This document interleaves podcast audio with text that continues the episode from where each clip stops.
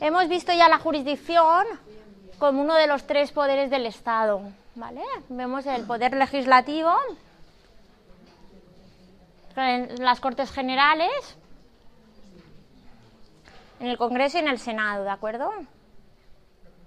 El poder ejecutivo, que de momento no tenemos en funciones, ¿vale? Es el gobierno y el poder judicial los tribunales de justicia, que se encargan de, juzgar, de juzgar y ejecutar lo juzgado. Vale, siempre hemos hablado de que los tres poderes son independientes.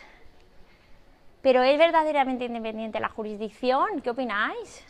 Vale, se afirma que sí es un poder independiente en un Estado social y democrático de derecho. Los tres poderes de Montesquieu son, son independientes, ¿de acuerdo? El por qué es independiente el Poder Judicial tiene dos corrientes diferenciadas. ¿vale? Por una parte, eh, una parte de la doctrina lo denomina un poder independiente por la independencia de cada uno de los jueces y magistrados. ¿vale? En cambio, otra de las partes dice que es independiente porque tiene autogobierno, porque ellos mismos pueden autogobernarse. ¿Vale? Y, ese autogobierno, esa capacidad que tienen de, gobernar sus, propios, sus propias funciones, es lo que, hace, lo que permite que, hablemos de un poder independiente. Bien, lo cierto es que la realidad está un poco a mitad de camino entre, ambas. Es cierto que los jueces y magistrados son independientes de sus funciones, aunque luego veremos mm, que podemos hablar de cierta jerarquía judicial, un juez que, mm, entre comillas, superior no podrá nunca decirle a un juez de primera instancia que debe juzgar. ¿vale? Cada juez es independiente, únicamente está vinculado a la, ley. ¿vale? Y, y es cierto que tienen autogobierno, tienen autogobierno para gestionar ciertas funciones propias de la jurisdicción, pero no controlan el dinero los medios económicos, la mayor parte de los medios económicos los controla el Ministerio de Justicia, el Poder Ejecutivo. Y ese es un problema, porque cuando no hay dinero no, se pueden trabajar de la misma manera. ¿vale? Se habla ahora del, papel cero de la justicia, ¿lo habéis escuchado? ¿Sabéis por qué?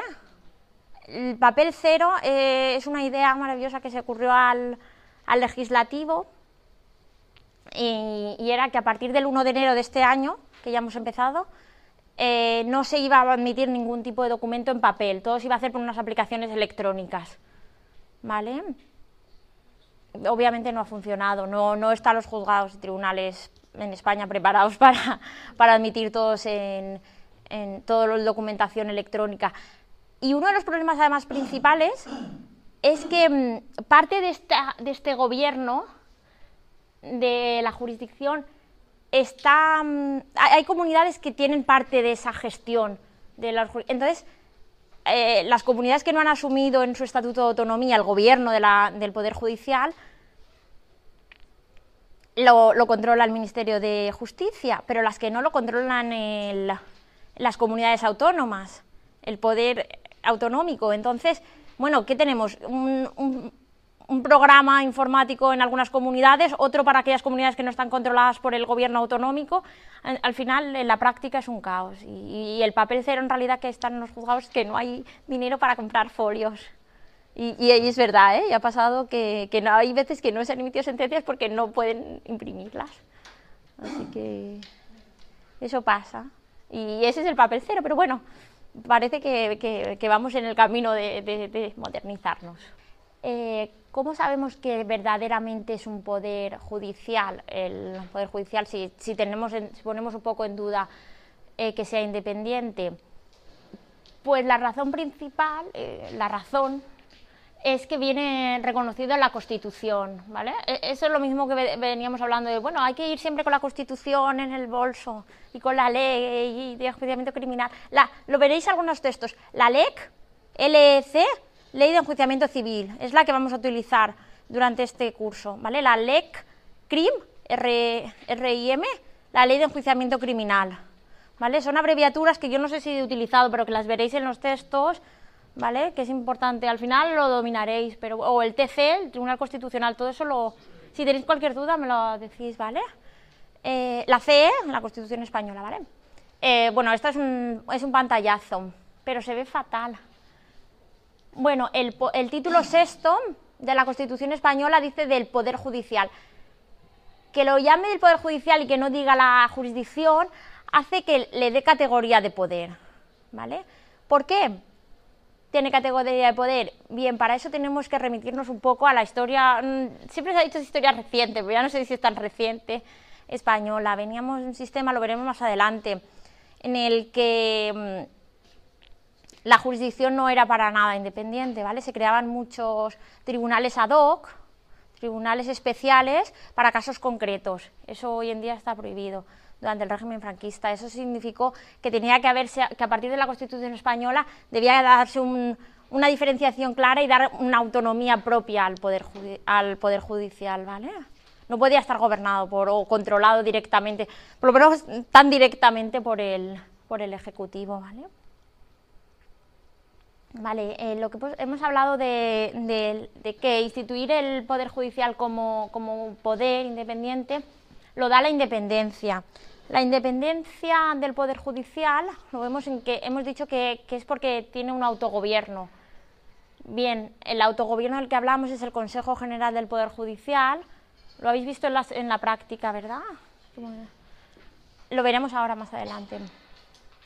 Pero no solo se refleja en el Consejo General del Poder Judicial, sino también en el gobierno interno de determinados órganos jurisdiccionales. cada juzgado y tribunal tiene ciertas competencias para autogobernarse además de lo que ya hemos hablado de, que cada juez o magistrado es independiente en sus funciones. Hablamos de jueces y magistrados. Son diferentes, lo diferenciamos. Y hablamos de juzgados y tribunales. ¿Sabéis por qué? Lo veremos, pero bueno, eh, son, son matices. Los juzgados están formados por un único juez los tribunales están formados por más de un magistrado las manifestaciones de la jurisdicción como poder del Estado, que es lo que venimos hablando. La primera, la más importante, el autogobierno. La segunda, que ya la hemos tratado también, es la prohibición de la injerencia de cualquier poder del Estado en el ejercicio de la potestad jurisdiccional. No puede venir el Ejecutivo ni nuestra vecina del quinto, si no es juez, a juzgar. ¿Vale? La potestad jurisdiccional reside siempre en la jurisdicción y reside siempre y en exclusiva. ¿vale? Es decir, solo los jueces y magistrados pueden juzgar. Y comentamos en el tema 1 que el Poder Judicial es el único que no tiene responsabilidad política, pero todos los poderes del Estado tienen responsabilidad judicial. Y es por medio del Poder Judicial como podemos controlar el resto de poderes. Y ahora lo vemos muy claro. El resto de poderes tienen responsabilidad jurídica, ¿vale? Y es el Poder Judicial el que, el que controlará mm, al resto de poderes en la legalidad. De modo que el Poder Judicial se manifiesta siempre en la potestad jurisdiccional. La potestad jurisdiccional es la de juzgar y ejecutar lo juzgado, que hemos visto. ¿Vale? Es un ejercicio obligatorio. Non-liquid significa ejercicio obligatorio, es decir, que si a un juez le llega mañana un asunto, si no tiene una causa de abstención o recusación, que las veremos, es decir, si, si, tiene, si no tiene una causa por la que no debería juzgarlo, es decir, porque es parte, porque mm, tiene amistad con el abogado íntima o amistad con una de las partes, porque es primo de una de las partes, si no se da ninguna de estas causas, no puede decir que no toma el asunto porque, porque no le gusta, porque le descuadra la agenda, no. Los jueces y magistrados tienen la obligación de, juzgar. Y el juez o magistrado, aquí pone JOM, se refiere al juez o magistrado, siempre será un tercero ajeno, lo que hemos visto. Nunca podrá formar parte de las partes del proceso.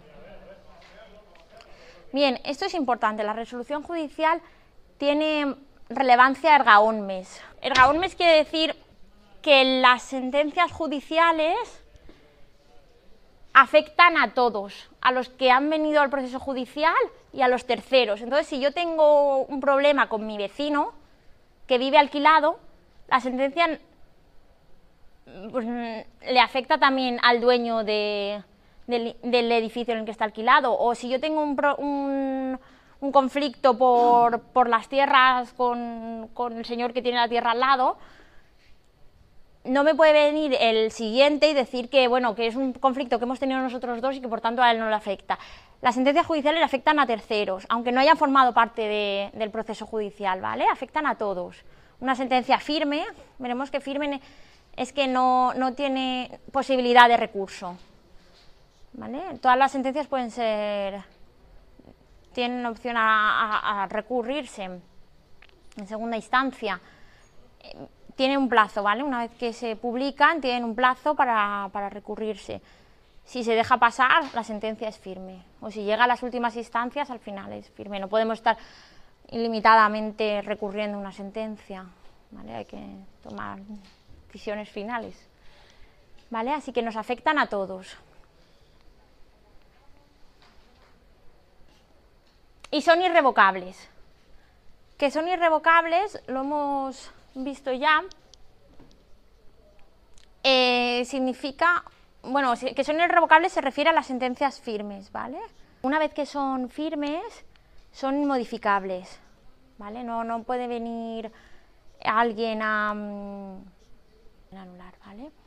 Em, entonces hemos dicho que, que, una vez que son firmes son, son inmodificables. Pero ¿qué pasa con, con los indultos.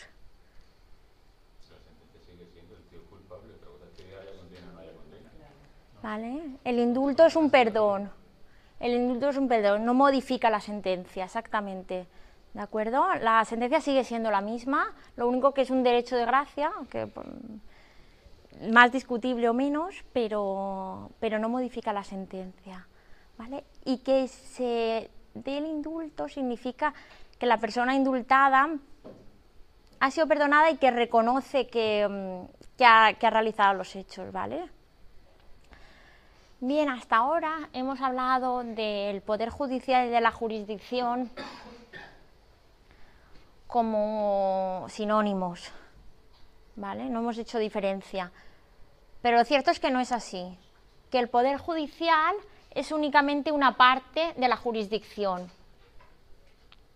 Tiene ciertas características. Todos los juzgados y tribunales que encontramos aquí se someten a la ley orgánica del Poder Judicial, que veremos.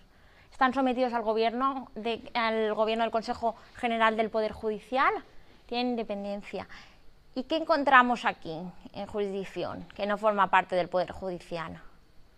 Encontramos otros tribunales, ¿A alguien se le ocurre alguno? El constitucional. ¿Vale? El constitucional lo encontramos aquí. Un juzgado que no está formado por jueces y magistrados. ¿A CAMS quién lo juzgó? ¿A CAMS por el caso de los trajes? Un jurado popular. El tribunal del jurado es un juzgado que no está formado por jueces y magistrados, aunque es bastante discutido, ¿vale? En realidad quizás esté aquí, porque el presidente del Tribunal del Jurado sí es un magistrado, ¿vale? Pero los miembros somos ciudadanos de a pie. Eh, bueno, creo que los juristas no podemos ser parte del Tribunal del Jurado. Bueno, el Tribunal del Jurado español no funciona como las pelis, ¿eh? Que vemos. Es el Tribunal del Jurado mm, norteamericano aquí tienen que responder a ciertas preguntas. Quiero decir, un, cualquier, un ciudadano que forma parte del tribunal del jurado no dice, es culpable, culpable, culpable.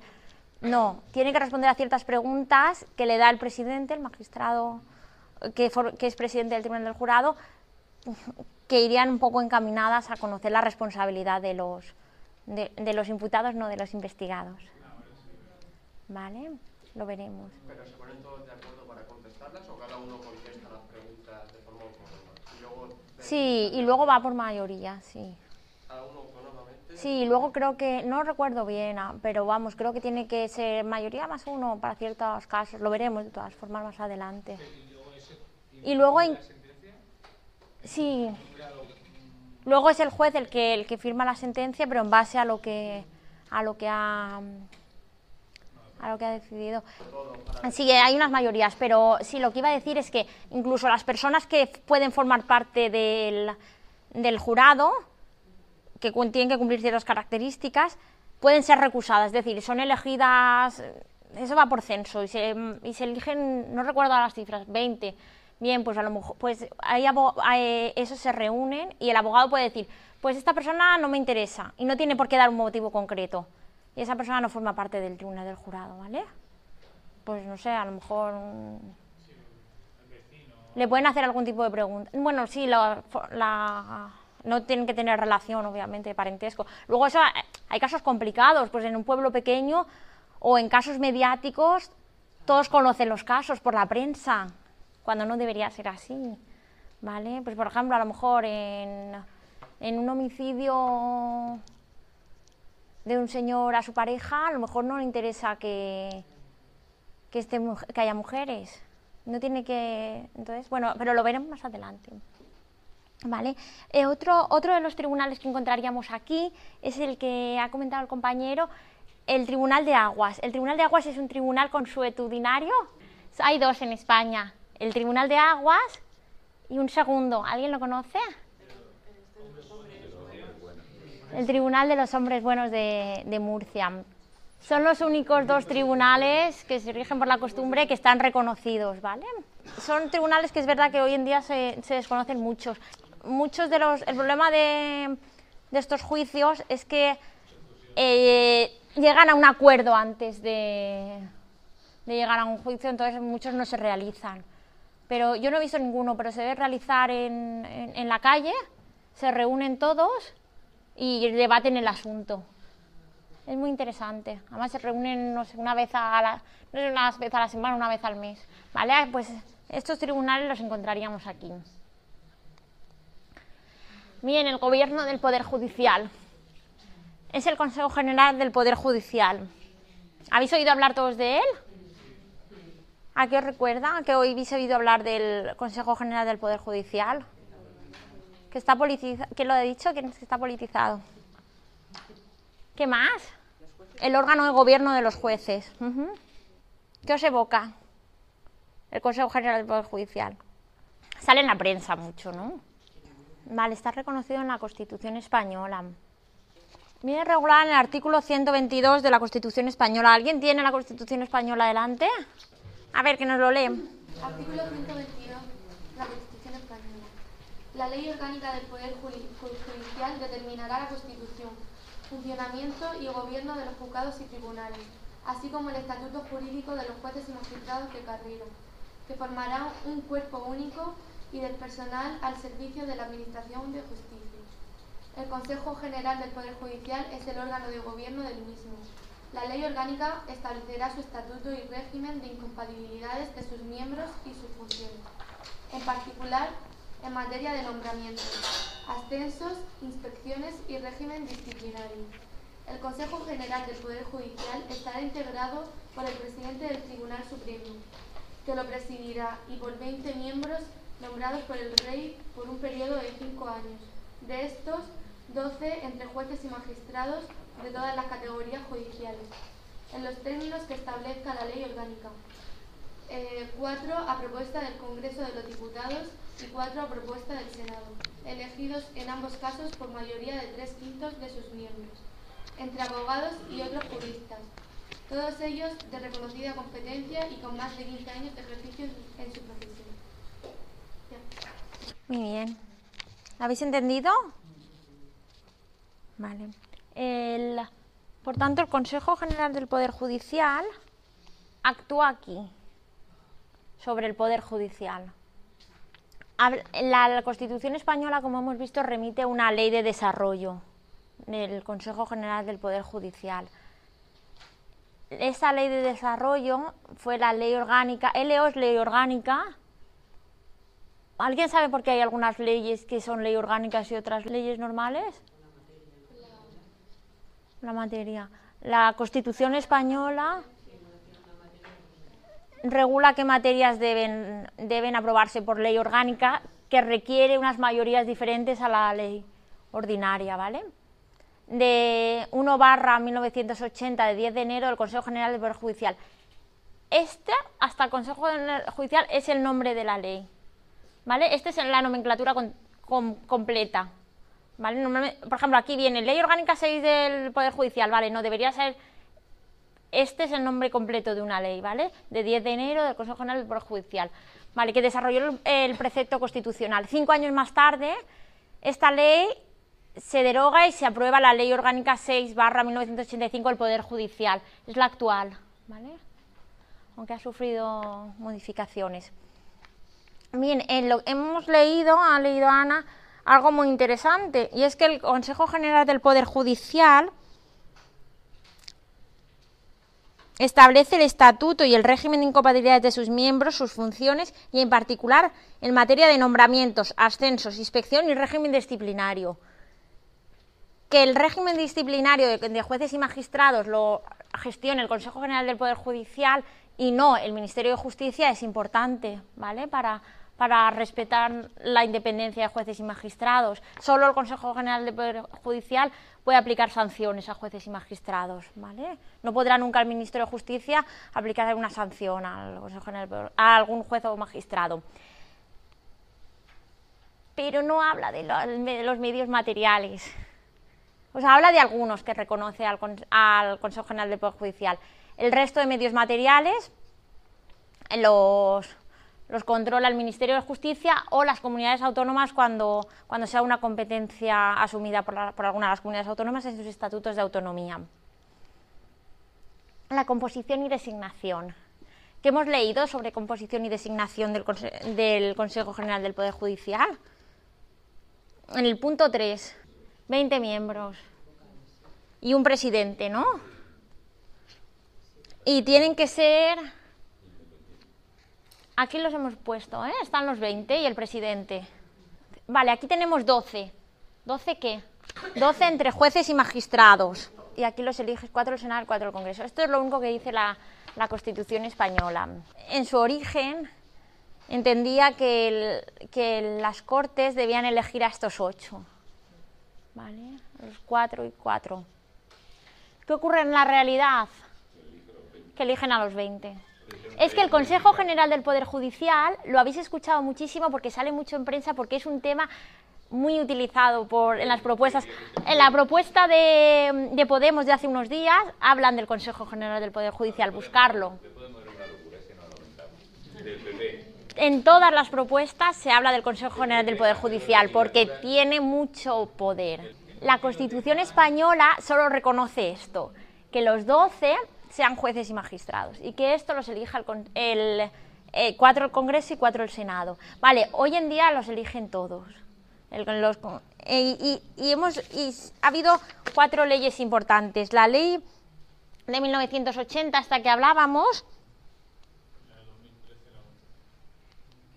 recogía que los 12 deberían ser elegidos de forma directa entre jueces y magistrados cada juez y magistrado tenía que emitir un voto y votar a, su, a, su, a, sus candidatos para, para, esta lista. Los 12 más votados eran elegidos. ¿Vale? En 1985, cuando cambia la ley del Poder Judicial, la 6 barra 1985, se dice que de estos 12, aquí está el gran cambio, de estos 12, 6 son elegidos por el Congreso y 6 por el Senado, de entre jueces y magistrados. Así estamos dentro de la, del mandato constitucional. ¿Vale? Pero ya no es lo mismo que los elijan los jueces por voto directo que que sean elegidos por, las Cortes Generales. ¿vale?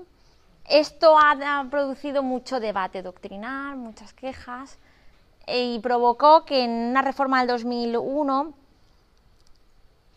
los 12 fueran elegidos efectivamente por el Congreso y el Senado, pero de entre una lista de jueces y magistrados, ¿vale? emitida por jueces y magistrados. Esto volvió a modificarse en el año 2013 y ahora jueces y magistrados son elegidos por el Congreso y el Senado todavía, todavía, esperemos que quizá cambie, pero, pero no, no es una lista que, que elabora el Consejo General del Poder Judicial, sino que cada uno de los jueces y magistrados puede autocandidarse. ¿Qué necesita para autocandidarse?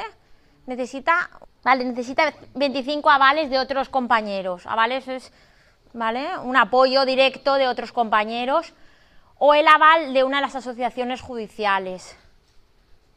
¿Vale? Que Jueces por la Democracia es una asociación, por ejemplo. ¿Vale? De esta forma no es una, una lista cerrada que, que, que elabora el Consejo General del Poder Judicial, sino que bueno, cada uno puede. Eh, pero vamos, finalmente son las Cortes las que eligen a los 20 miembros y es verdad que eso provoca que haya cierto... Siempre que se tiene que elegir a un miembro del Consejo General del Poder Judicial, pues hay un, flujo de reuniones entre derechas e izquierdas para elegir y siempre sabemos que, que X es más progresista o, o no lo es. ¿vale? Es un tema muy, muy, muy criticado, muy, muy, muy, muy debatido. Y, la bueno, aquí las explicaciones teóricas sirven un poco para situarnos, pero como hemos dicho, lo que importa son lo que, lo que está en, el temario. ¿De acuerdo? Las funciones del Consejo General del Poder Judicial, que regula la ley. Proponer el nombramiento del presidente del Consejo General del Poder Judicial, que también es presidente del Tribunal Supremo, y de los magistrados del Tribunal Supremo y de dos magistrados del Tribunal Constitucional.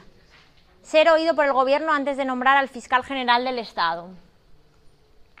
El ingreso, la formación y el ascenso en la carrera judicial está controlado por el Consejo General del Poder Judicial. ¿Alguien ha pensado en depositar el régimen disciplinario de jueces y magistrados? La inspección. Informar ante las Cortes Generales sobre cualquier proyecto de ley. ¿vale? Deben siempre se escucha también en los medios. Ahora hay que estar con, los ojos y con las orejas muy abiertas a todo lo que escuchemos.